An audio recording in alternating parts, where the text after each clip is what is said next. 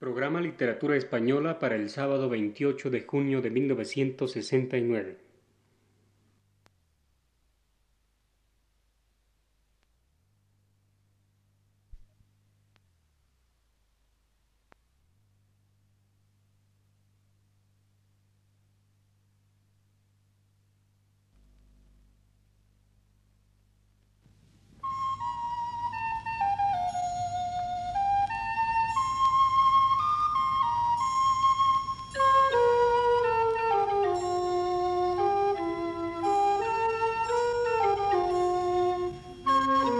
Este es el programa Literatura Española, que prepara para Radio Universidad el profesor Luis Ríos.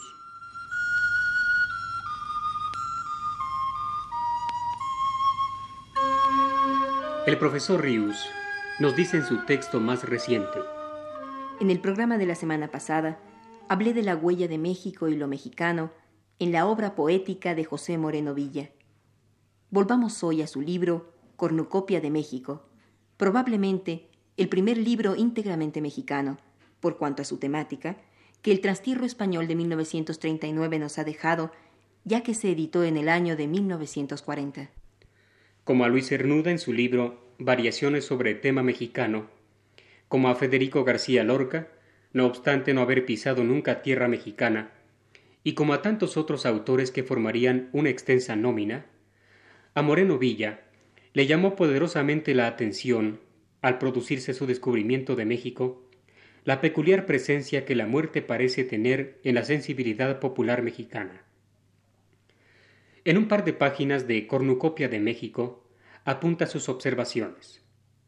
Vamos a recordarlas.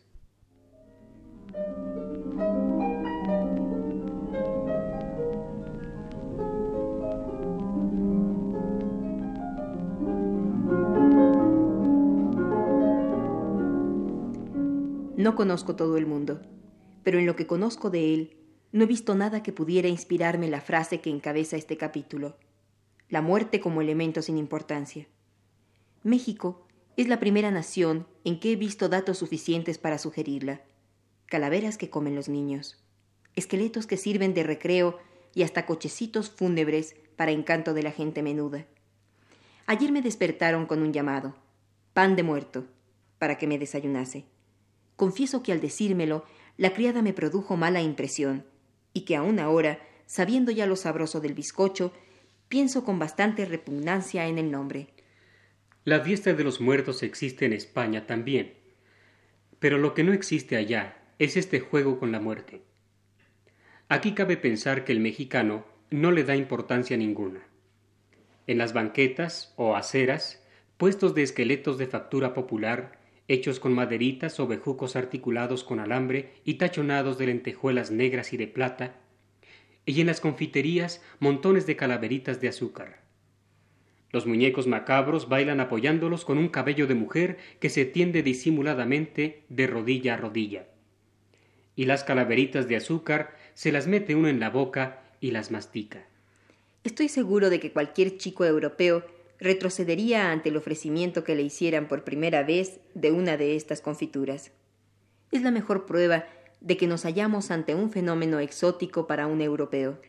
Pero además de los juguetes y de los dulces macabros, se pregona por las calles un periódico lleno de calaveras políticas, El Tornillo, hoja epigramática en la cual se dan por muertos a todos los hombres políticos de la nación. En esta otra forma Vuelve a entrar la muerte como de rondón en las casas sin que nadie se espante. Hubiera querido ver yo en México al buen don Miguel de Unamuno que tanto se preocupó de la muerte, a él que la tomaba tan en serio, a él que la convirtió en centro mental de su vida. Para nosotros, la pregunta inmediata es esta. ¿Cómo puede llegar toda una comunidad a este manoseo y jugueteo con una cosa tan seria y tan importante? ¿Es concebible una invitación a la muerte como es concebible una invitación al vals?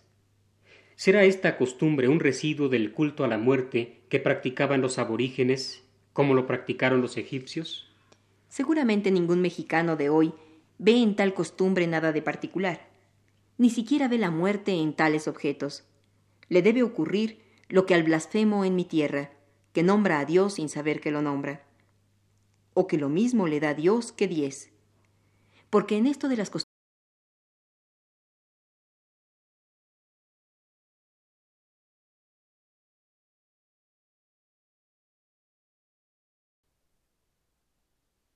Programa Literatura Española para el sábado 28 de junio de 1969.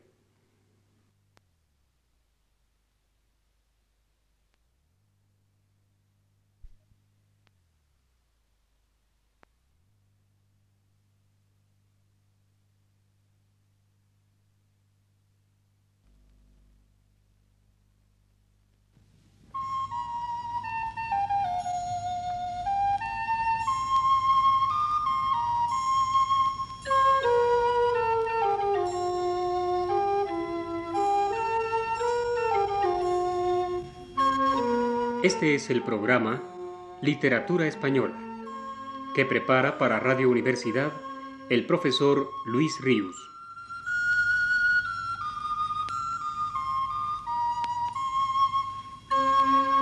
El profesor Ríos nos dice en su texto más reciente.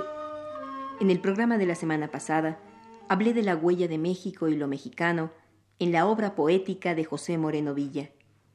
Volvamos hoy a su libro Cornucopia de México, probablemente el primer libro íntegramente mexicano, por cuanto a su temática, que el Trastierro Español de 1939 nos ha dejado, ya que se editó en el año de 1940.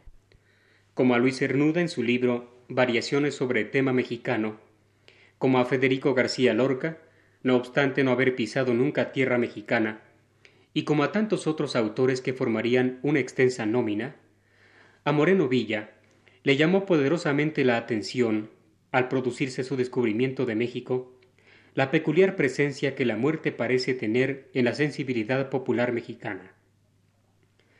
En un par de páginas de Cornucopia de México apunta sus observaciones. Vamos a recordarlas.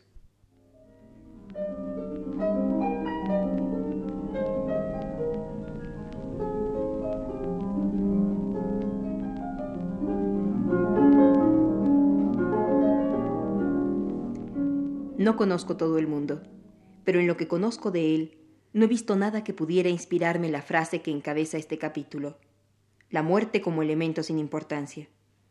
México es la primera nación en que he visto datos suficientes para sugerirla.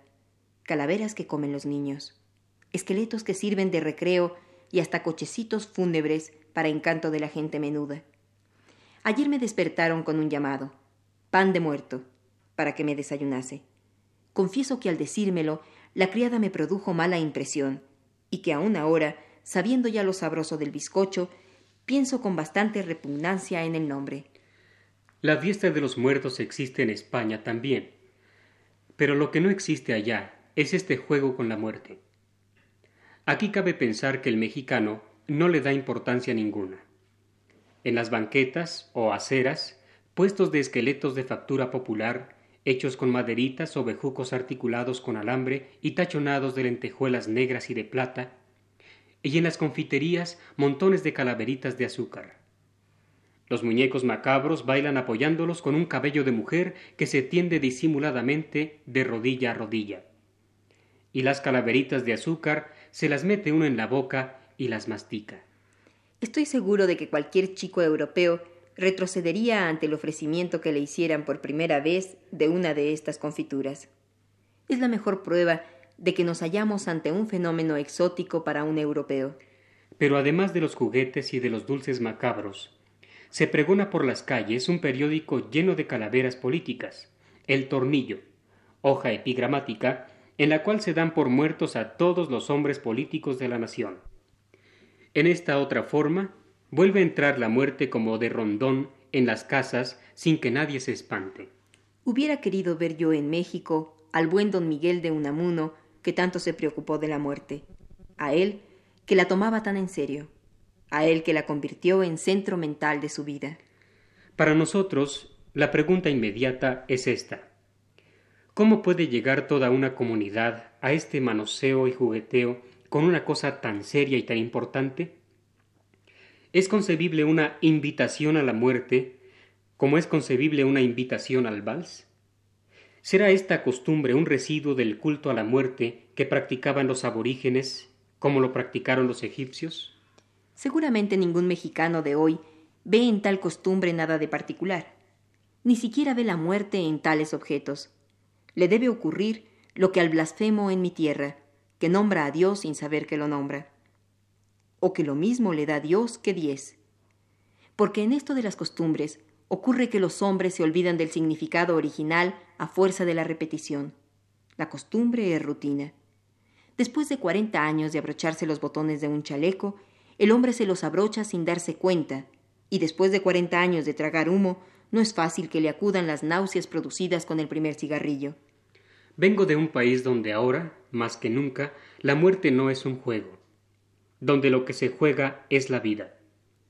Y naturalmente me hace impresión doble esta costumbre mexicana. México ha tenido, como España, una educación religiosa y una educación taurófila.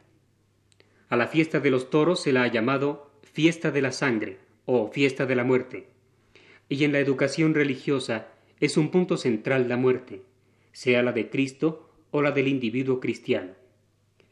Si de los toros o de la religión católica pudiera derivarse esta familiaridad mexicana con la muerte, ¿por qué no se derivó lo mismo en España?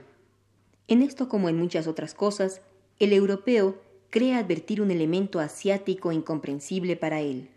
No me olvido de que durante la Edad Media, y precisamente en Europa, tuvo gran valimiento la danza de la muerte, pero ella no puede en realidad separarse de la religión, mientras que esto de México se me presenta como cosa externa y pagana.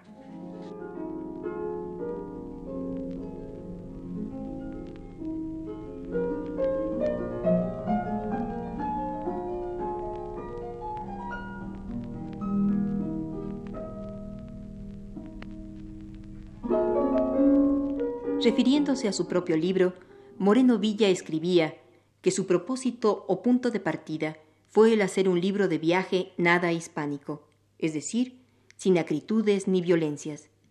Prefiero, escribía, acercarme al tono del viajero inglés que observa y apunta limpiamente, sin mirar lo que hay detrás de las bambalinas. Con todo, es preciso rectificar al propio autor en este caso. Al cabo de los años y de la obra hecha, la rectificación es fácil. Podría en verdad decirse que fue externa la captación y la expresión que de lo mexicano hizo Moreno Villa. Tantas horas y meses y años dedicado a penetrar en su